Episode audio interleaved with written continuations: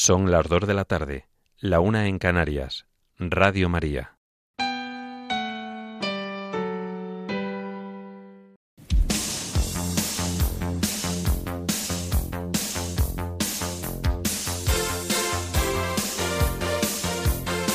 Servicios informativos de Radio María.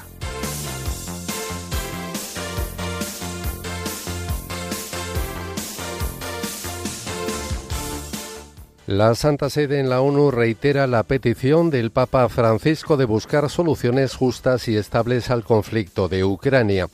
Ucrania acusa a Rusia de reclutar mercenarios para reemplazar sus pérdidas de personal en la guerra. Y el índice de precios en España se modera al 8,9%, gracias a la contención del coste de la luz, pero los alimentos siguen en máximos. Estas y otras noticias en el informativo que ahora comenzamos. Buenas tardes.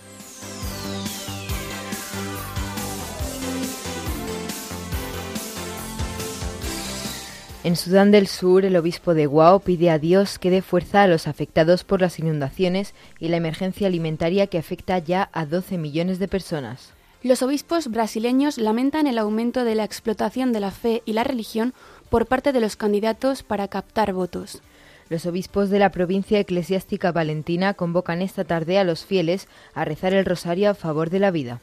El arzobispo de Madrid, el cardenal Carlos Osoro, afirma que la Fundación Caná para chicos con discapacidad cerebral es el fruto del amor del Señor entre los hermanos. Corea del Norte lanza un nuevo misil balístico hacia el mar de Japón. Los conservadores suecos pactan un gobierno de coalición en minoría. España es el cuarto país de la Unión Europea con más riesgo de pobreza y exclusión social. La ministra de Defensa, Margarita Robles, dice que España no descarta sumarse al escudo antimisiles promovido por Alemania. Y en deportes, el Fútbol Club Barcelona derrota al Real Madrid por 75 a 73 en la segunda jornada de la Euroliga de baloncesto.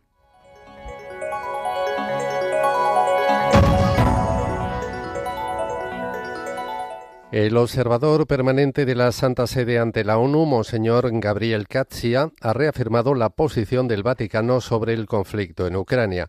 En una serie de intervenciones ante Naciones Unidas, el prelado ha recordado las palabras del Papa Francisco en las que pedía buscar soluciones que no se impongan por la fuerza, sino consensuadas, justas y estables.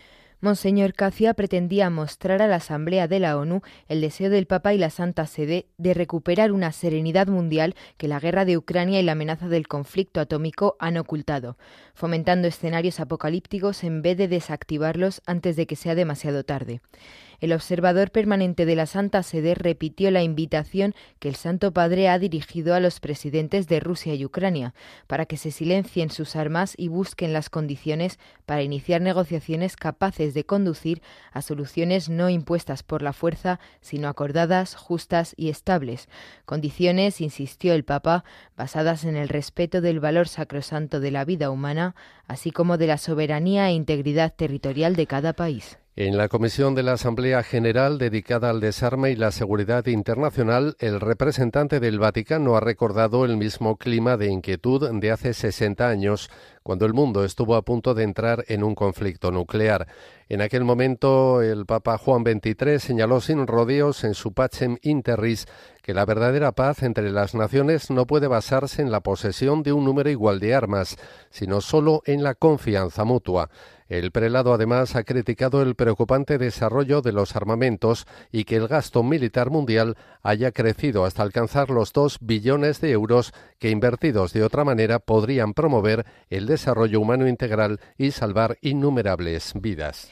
En la segunda comisión de la Asamblea General sobre la erradicación de pobreza y el desarrollo de la agricultura, la seguridad alimentaria y la nutrición, Monseñor Gabriel Cacia constató un retraso con respecto al calendario establecido, situación que ha empeorado con la pandemia. La pobreza afecta a 77 millones de personas que viven con menos de 1,9 dólares al día, lo que supone una malnutrición generalizada y una serie de problemas relacionados desde la salud hasta el empleo. La llamada reiterada a diseñar políticas que tengan a la persona humana en el centro y que garanticen el acceso equitativo a los bienes esenciales, recursos y oportunidades para sostener la vida y promover el desarrollo integral y el bienestar de cada persona. Por último, en la tercera comisión de la Asamblea General centrada en los derechos de los pueblos indígenas, Monseñor Cachia ha alertado de que con frecuencia se descuidan o ignoran a estas comunidades una situación que repercute en estas poblaciones víctimas del impacto del cambio climático y de la degradación del medio ambiente. Se convierten en víctimas políticas de políticas codiciosas y prácticas ilegales que conducen a la expropiación de territorios y recursos. En palabras del prelado, es necesario reconocer a los pueblos indígenas como titulares de derechos haciéndolos participar cuando proceda en la toma de decisiones. Este diálogo que garantiza el respeto de sus derechos y libertades fundamentales, pero también de sus tradiciones y costumbres, es esencial, según Monseñor Katzia, para promover una cultura del encuentro frente a esa cultura del indigenismo completamente cerrada, ahistórica y estática que rechaza cualquier tipo de fusión. Cambiamos de asunto. Las Fuerzas Armadas de Ucrania acusan a Rusia de reclutar mercenarios para reemplazar sus pérdidas a nivel de personal en los combates desatados a consecuencia de la invasión de Ucrania, desatada el 24 de febrero por orden del presidente ruso Vladimir Putin. De hecho, el Estado Mayor del Ejército ucraniano ha apuntado la llegada de 400 milicianos extranjeros al territorio temporalmente ocupado de Crimea, que está previsto, según ha dicho, que en el futuro se impliquen en las hostilidades. Ucrania acusa a Rusia de incrementar el número de personal en Enegordar, lugar en el que se encuentra la central nuclear de Zaporilla, la más grande de Europa. Al parecer, Rusia usa la central como una base para el despliegue de personal ante el hecho de que no se dispara contra ella. Entre tanto, un tribunal de Crimea ha ordenado que cinco de los ocho detenidos por su presunta relación con la explosión registrada la semana pasada en el puente de Kerch permanezcan bajo custodia durante dos meses. El puente conecta territorio ruso con la península de Crimea anexionada en 2014 por Rusia. Según el Servicio Federal de Seguridad, todos los detenidos, entre los que también hay ciudadanos de Ucrania y Armenia, participaron de alguna manera en la preparación de una acción que destruyó parcialmente el puente y dejó al menos tres muertos. Los investigadores rusos atribuyen el ataque a un artefacto explosivo oculto que inicialmente se envió desde el puerto de Odessa, en Ucrania, hacia Rusia, en Bulgaria. Rusia acusa a Kiev por su presunta responsabilidad en el suceso. Y ya en España el índice de precios de consumo se moderó en septiembre al 8,9% interanual, 1,6 puntos menos respecto a la inflación registrada en agosto, disminuyendo en todas las comunidades autónomas. Esta bajada se debe a que el precio de la electricidad se ha moderado. Aunque la luz sigue siendo un 20% más cara que hace un año, su precio es más bajo que el mes pasado. Por otro lado, el abaratamiento del transporte público ha sido otro de los factores que ha conducido a la moderación del IPC, mientras los alimentos y bebidas han subido un 14,4% interanual, situándose como la cifra más alta desde 1994. Este encarecimiento se nota, sobre todo, en los alimentos básicos como las legumbres, hortalizas, la leche, el queso o los huevos.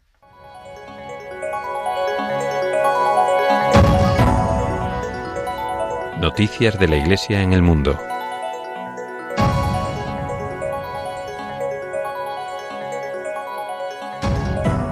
En Sudán del Sur, el obispo de la diócesis de Wau, Monseñor Matthew Remijo Adam, en referencia a los afectados por las inundaciones que han forzado el desplazamiento de más de 70.000 personas, ha pedido a Dios que siga dando fuerza a la gente en este momento difícil e inesperado que está afectando gravemente a toda la población.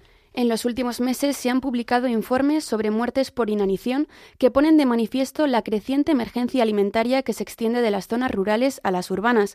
De hecho, una cuarta parte de la población de Sudán se enfrenta a una situación de hambre aguda. Se estima que 12 millones de personas sufren esta emergencia y la cifra podría alcanzar los 18 al final de este mes, el doble de la cifra registrada en 2021. Según un reciente informe publicado por la Red de Sistemas de Alerta Temprana contra la Hambruna, los precios de los alimentos básicos son un 250 a 300% más altos que el año pasado y un 550 a 700% por encima de la media de hace cinco años. Esta situación se suma a la inseguridad alimentaria preexistente, además de las recientes inundaciones y desplazamientos masivos. Además, Sudán vive su cuarto año consecutivo de inundaciones, con lluvias superiores a la media que han causado muertes y destruido parcial o totalmente casi 44.000 viviendas en todo el país. Pueblos enteros se han inundado y muchas familias han perdido todas sus pertenencias. Las autoridades han declarado el estado de emergencia en seis de las 18 provincias del país. Les contamos también que la presidencia de la Conferencia Nacional de Obispos de Brasil ha publicado un comunicado para expresar su firme repulsa a ciertos episodios que se están produciendo en la segunda vuelta de las presidenciales de la República que se celebrarán el 30 de octubre. La Conferencia Nacional de Obispos de Brasil denuncia que los momentos religiosos no pueden ser utilizados por los candidatos para presentar sus propuestas electorales y otras cuestiones relacionadas con las elecciones.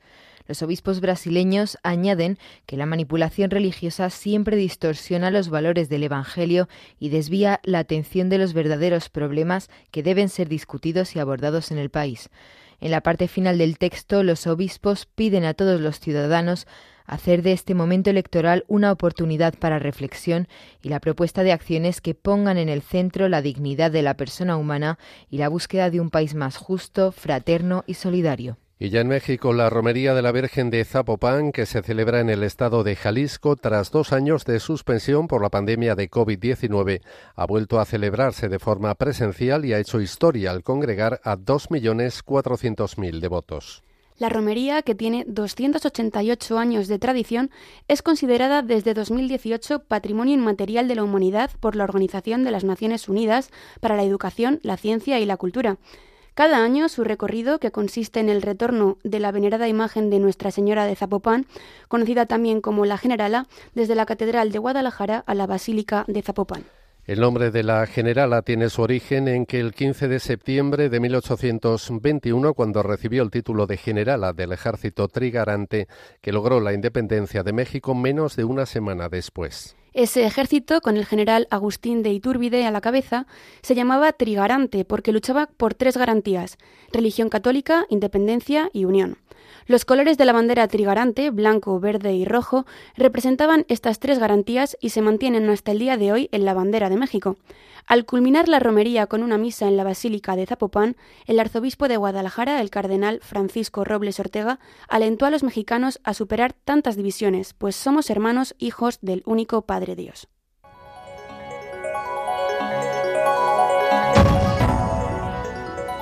Noticias de la Iglesia en España.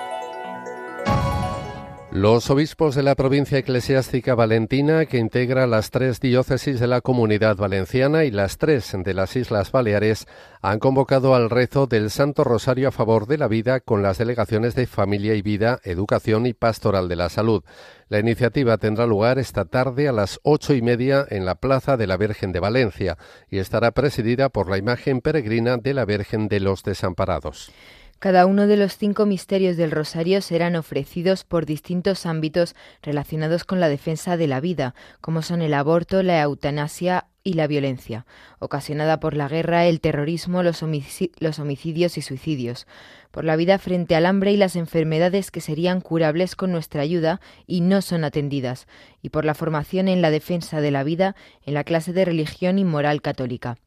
En la oración, además de los obispos, participarán representantes de las distintas entidades y, asociaciones valencianas que trabajan a favor de la vida y de la libertad religiosa.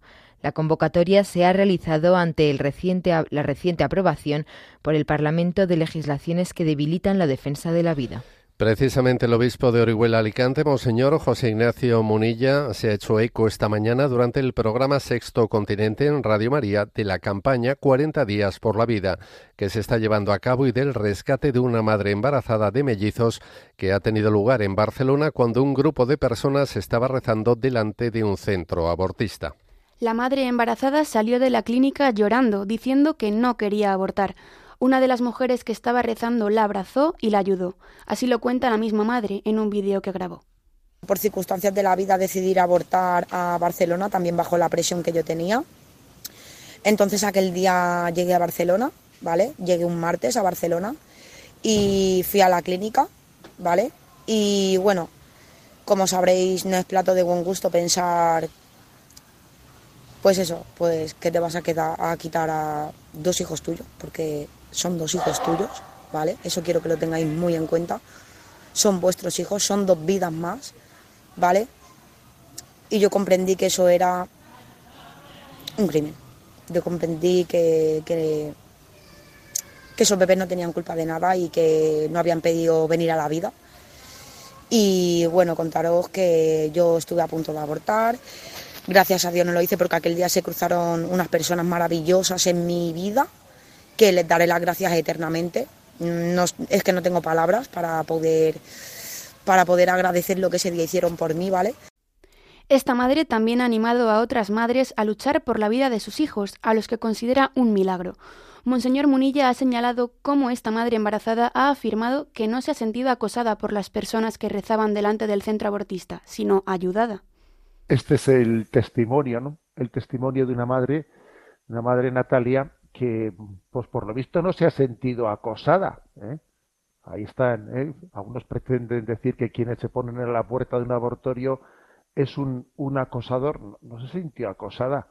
Más bien se sintió liberada. Se sintió que había alguien, alguien que les ofrecía una alternativa. Alguien que les decía, mira, aquí estamos, aquí estamos, con, la, con los brazos abiertos.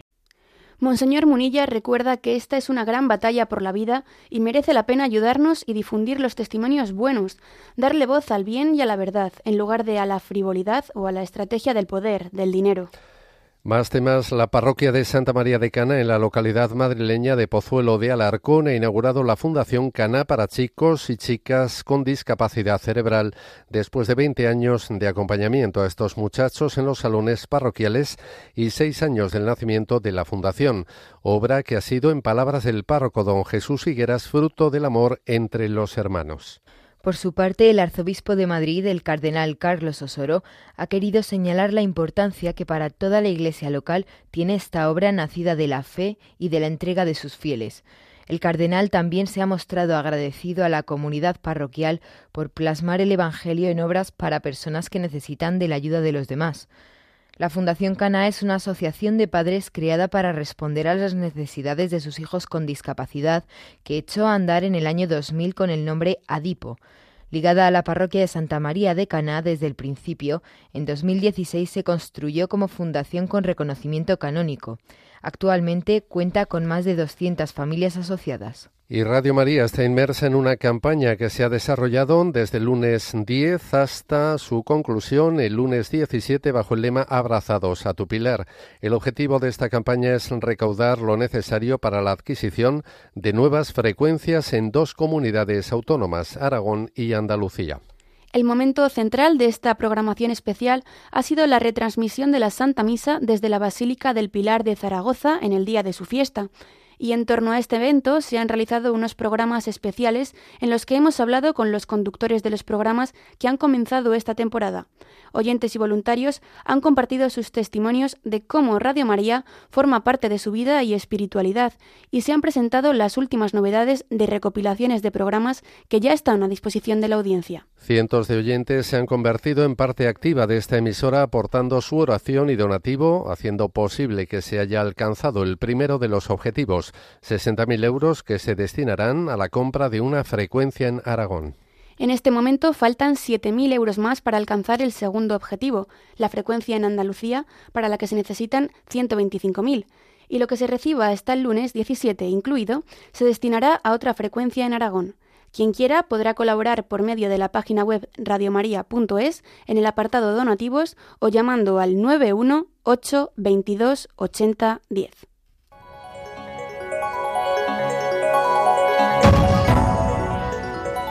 Información internacional. El ejército de Corea del Norte ha lanzado esta pasada madrugada un misil balístico no especificado hacia el mar de Japón, según han denunciado fuentes militares surcoreanas. El lanzamiento se ha producido después de que una decena de aviones militares norcoreanos sobrevolasen territorio cercano a la frontera con Corea del Sur. Las maniobras fueron respondidas por Seúl con el despliegue, de cazas F-35 a la frontera y otros activos militares. El Estado Mayor de Corea del Sur ha agregado que las Fuerzas Armadas norcoreanas han lanzado a su vez unos 170 disparos de artillería hacia zonas de amortiguamiento marítimas, establecidas en virtud de un acuerdo de reducción de tensión militar intercoreano en 2018. El primer ministro nipón, Fumio Kishida, ha convocado una reunión del equipo de emergencia con el fin de recopilar toda la información posible sobre lo ocurrido. Más noticias. El líder del Partido Moderado de Suecia, Ulf Kristersson, ha anunciado un acuerdo para formar un gobierno de coalición en minoría, del que no formarán parte demócratas suecos, la formación que se ha convertido en las elecciones del pasado mes de septiembre en la segunda más votada, solo por detrás de los socialdemócratas. Christerson, que el pasado miércoles había pedido dos días más de plazo para ultimar los detalles de este acuerdo, ha comparecido ante los medios de comunicación acompañado de los líderes de los otros cuatro partidos que permitirán el cambio político en el país nórdico, gobernado durante los últimos años por el Partido Socialdemócrata de la primera ministra en funciones, Magdalena Andersson. Los moderados compartirán gabinete con el Partido Liberal y los demócratas cristianos.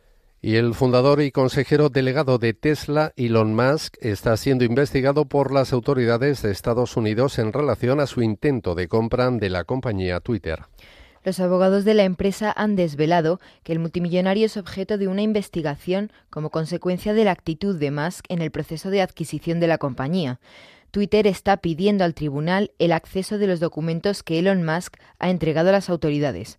La compañía quiere esos documentos porque tienen que ver con cuestiones claves en este litigio, según han asegurado los abogados. Les contamos también que el Tribunal de Justicia de la Unión Europea ha sentenciado que la norma interna de una empresa privada que prohíbe llevar cualquier signo visible de convicciones religiosas, filosóficas o espirituales no constituye una discriminación directa siempre que se aplique de manera general e indiferenciada a todos los trabajadores.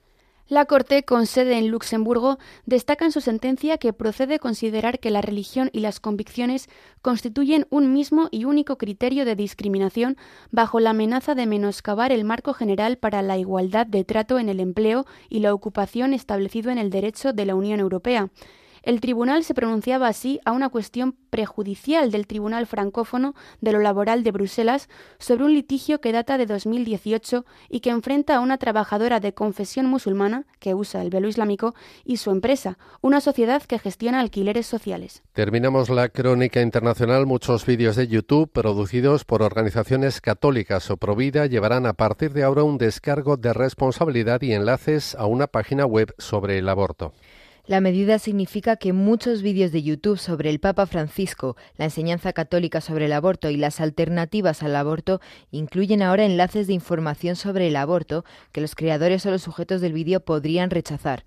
Claire Morel, analista de políticas del proyecto de tecnología y florecimiento humano del Centro de Ética y Políticas Públicas, ha criticado la incorporación del panel sobre el aborto por parte de YouTube. Los vídeos afectados muestran un recuadro de contexto con un enlace a información sanitaria sobre el aborto en el Servicio de Información Sanitaria Medlin Plus de la Biblioteca Nacional de Medicina.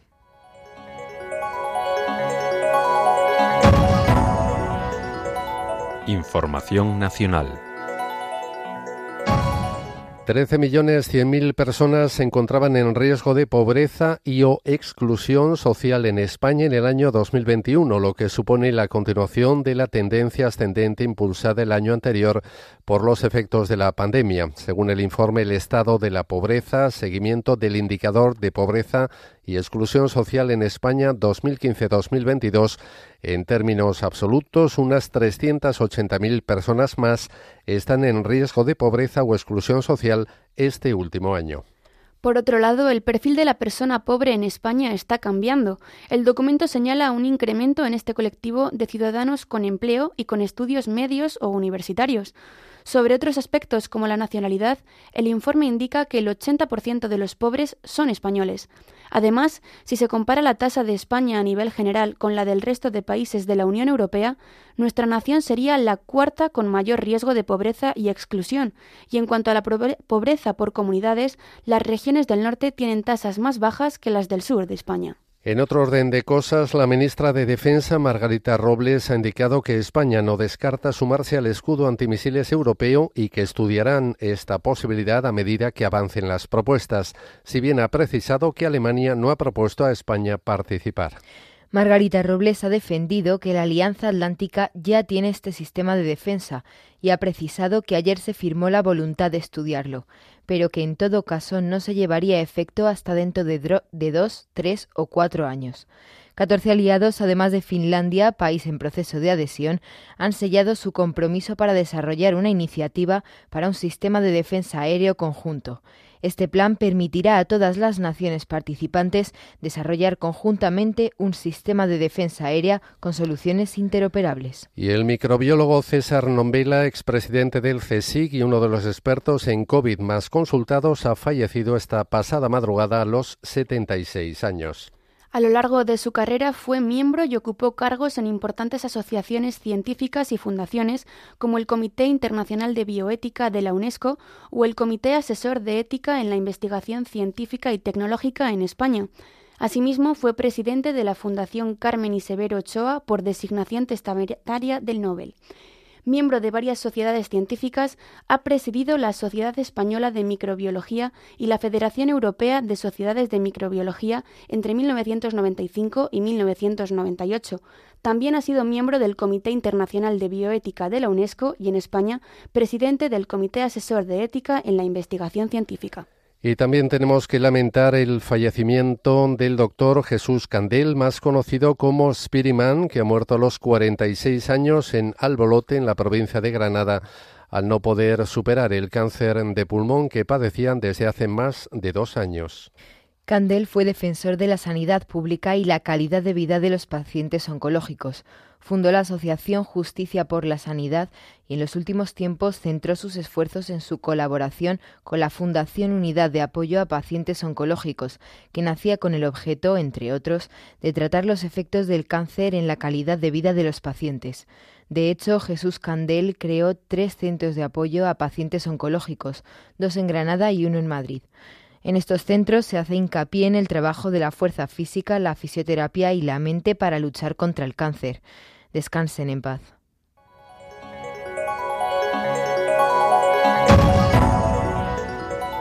Información deportiva.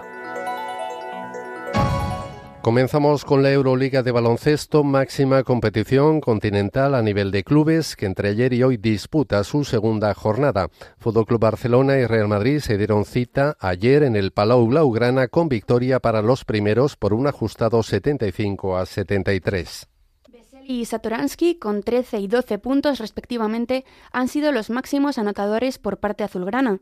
Por el equipo blanco destacó Gabriel Deck con 21 puntos. Tras este resultado, el Real Madrid ocupa provisionalmente la plaza número 9, mientras que el Barça es undécimo. Hoy es el turno del Basconia y el Valencia Basket, que se van a enfrentar el Partizan de Belgrado y el Asbel Villeurbanne, francés. Por otro lado, en motociclismo, el eh, francés Johan Zarco, el japonés Ayumi Sasaki y el británico Jake Dixon han sido los más rápidos en la primera jornada de entrenamientos libres del Gran Premio de Australia en las categorías de MotoGP, Moto3 y Moto2 respectivamente. El gran dominador de la jornada en la categoría reina ha sido el francés Johan Zarco, que ha marcado el tiempo mejor en las dos tandas. El galo ha realizado un mejor registro por vuelta de 1 minuto 29 segundos y 475 milésimas.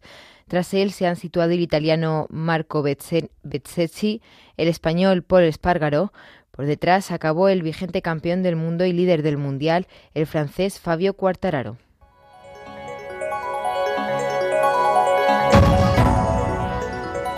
Noticias autonómicas.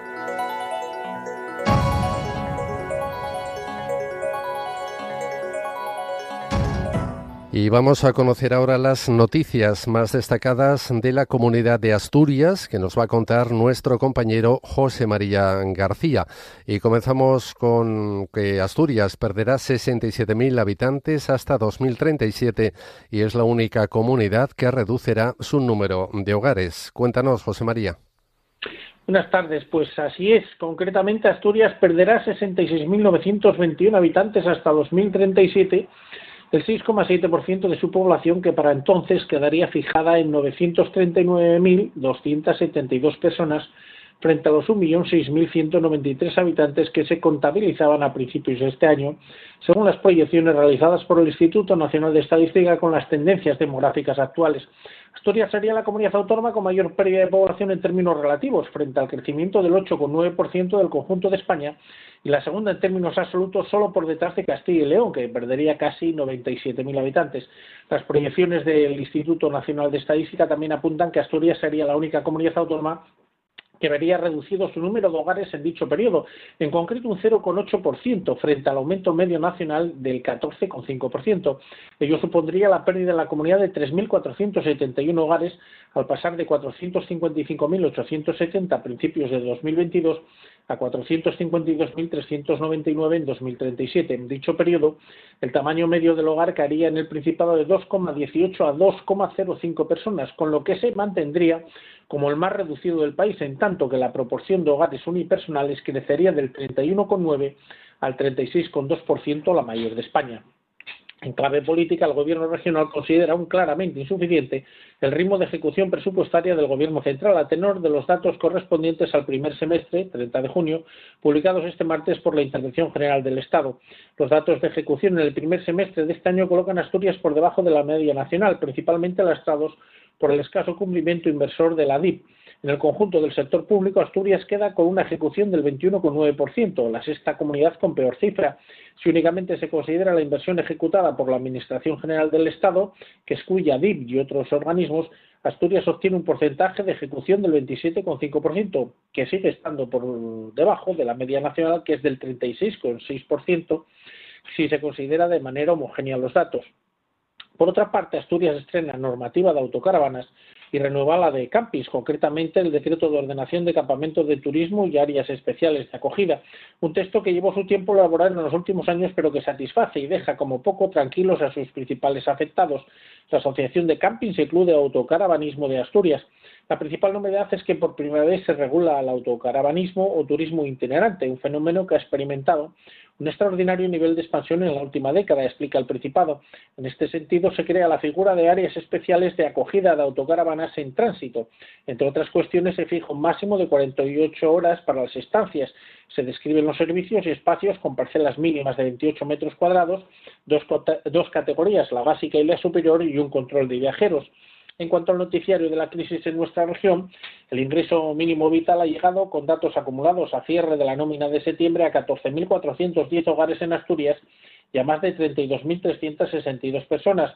Respecto al sexo del titular, en el Principado, 9.518 son mujeres y 4.892 son hombres. Además de las 32.362 personas beneficiarias, 19.763 son mujeres y 16.987 son hombres y por edad 20.398 son adultas y 16.360 menores. Son datos del Instituto Nacional de la Seguridad Social que el Ministerio de Inclusión, Seguridad Social y Migraciones publicará con regularidad a partir de este mes de octubre y que desglosan el conjunto de hogares por tipo, número de titulares y beneficiarios de la prestación por sexo, comunidad autónoma y provincia. Y Asturias sigue liderando la tasa de suicidios, ¿no es así?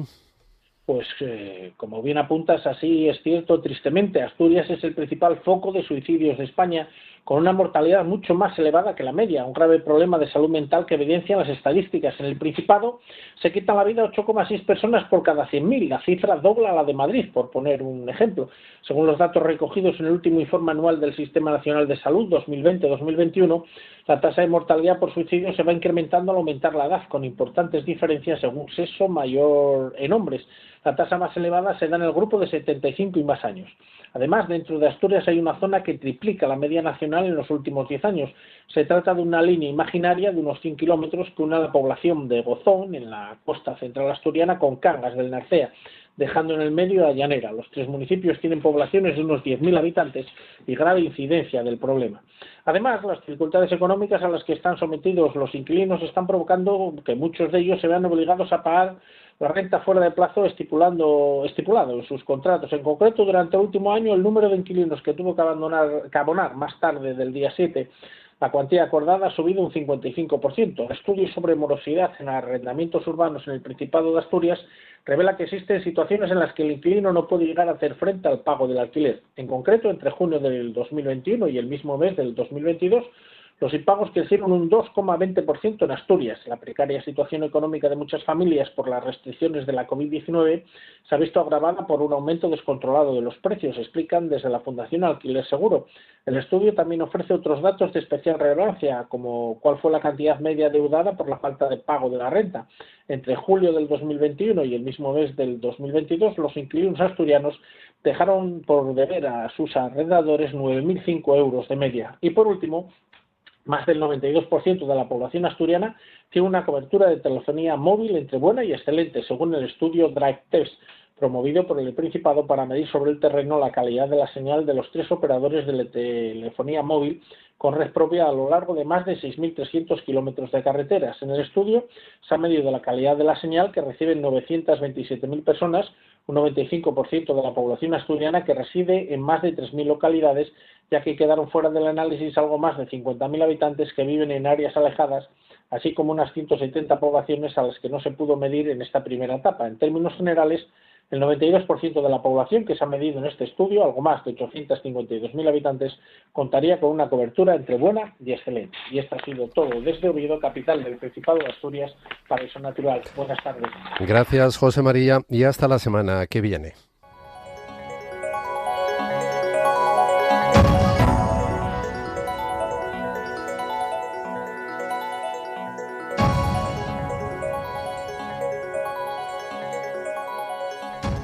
Y ahora nos vamos hasta Cataluña, donde el Ayuntamiento de Barcelona ha anulado las sanciones impuestas por saltarse las restricciones decretadas por el COVID y procederá a reembolsar a los sancionados. Nos lo cuenta nuestra compañera Belén Carrillo. Muy buenas tardes.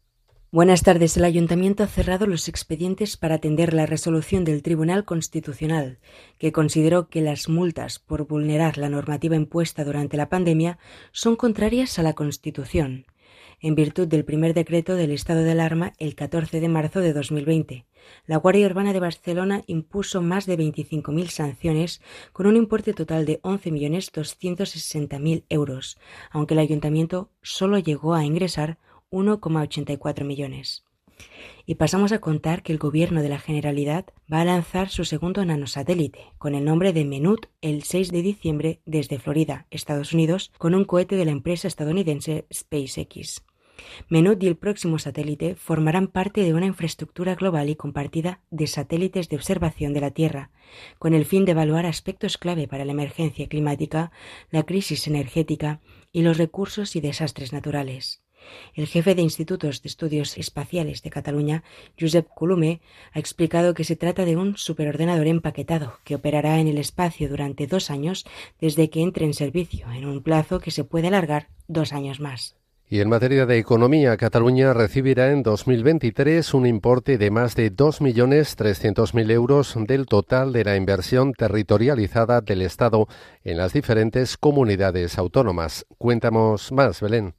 Así es, se trata del 17,2% según figura en el proyecto de ley de presupuestos generales del Estado, una cifra semejante a la de este año, un porcentaje ligeramente por debajo del peso de la comunidad autónoma en el PIB del conjunto del país, que escaló al 18,97% en 2020. El gobierno español ha asegurado que cumplirá con Cataluña. Esta afirmación se debe al hecho de que en 2021 se ejecutó únicamente un tercio de lo anunciado. Finalizamos contando que Barcelona y Ciudad de México han acordado reforzar la colaboración científica y universitaria de ambas ciudades en ciencias de la vida, inteligencia artificial, transición energética y desarrollo del sector startup. El acuerdo se ha realizado en el marco del foro Barcelona Innovation Day, celebrado el martes en Ciudad de México y organizado por el Barcelona Science and Technology Diplomacy Hub y el gobierno de la capital mexicana. El foro ha reunido a más de 200 actores del ámbito científico, tecnológico, universitario y empresarial y diferentes instituciones como la Universidad de Barcelona, la Politécnica de Cataluña y Sincrutó Alba. Y estas han sido las noticias de Cataluña. Continuamos con más la semana que viene. Pues muchas gracias Belén y hasta la próxima semana.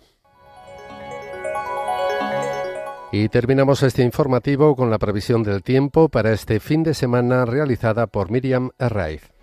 Esta tarde seguiremos con cielos poco nubosos o despejados en gran parte de la península, excepto en el archipiélago canario, donde se esperan algunas tormentas. Las temperaturas que van sumando grados tímidamente permanecerán estables durante todo el fin de semana. Mañana sábado no tendremos novedades. Esperamos cielos poco nubosos o despejados en gran parte del país, excepto en el noreste, donde podría llover de forma débil, y en Canarias, donde seguirán con precipitaciones acompañadas de alguna tormenta. Las temperaturas siguen aumentando, pudiendo llegar a los 30 grados en el suroeste. Y el domingo tendremos más nubes con chubascos que estarán repartidos en amplias zonas del país. Las temperaturas seguirán elevándose.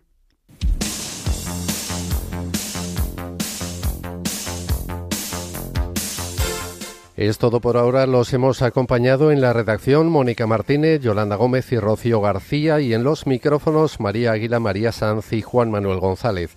Más noticias a las 10 de la noche las 9 en Canarias.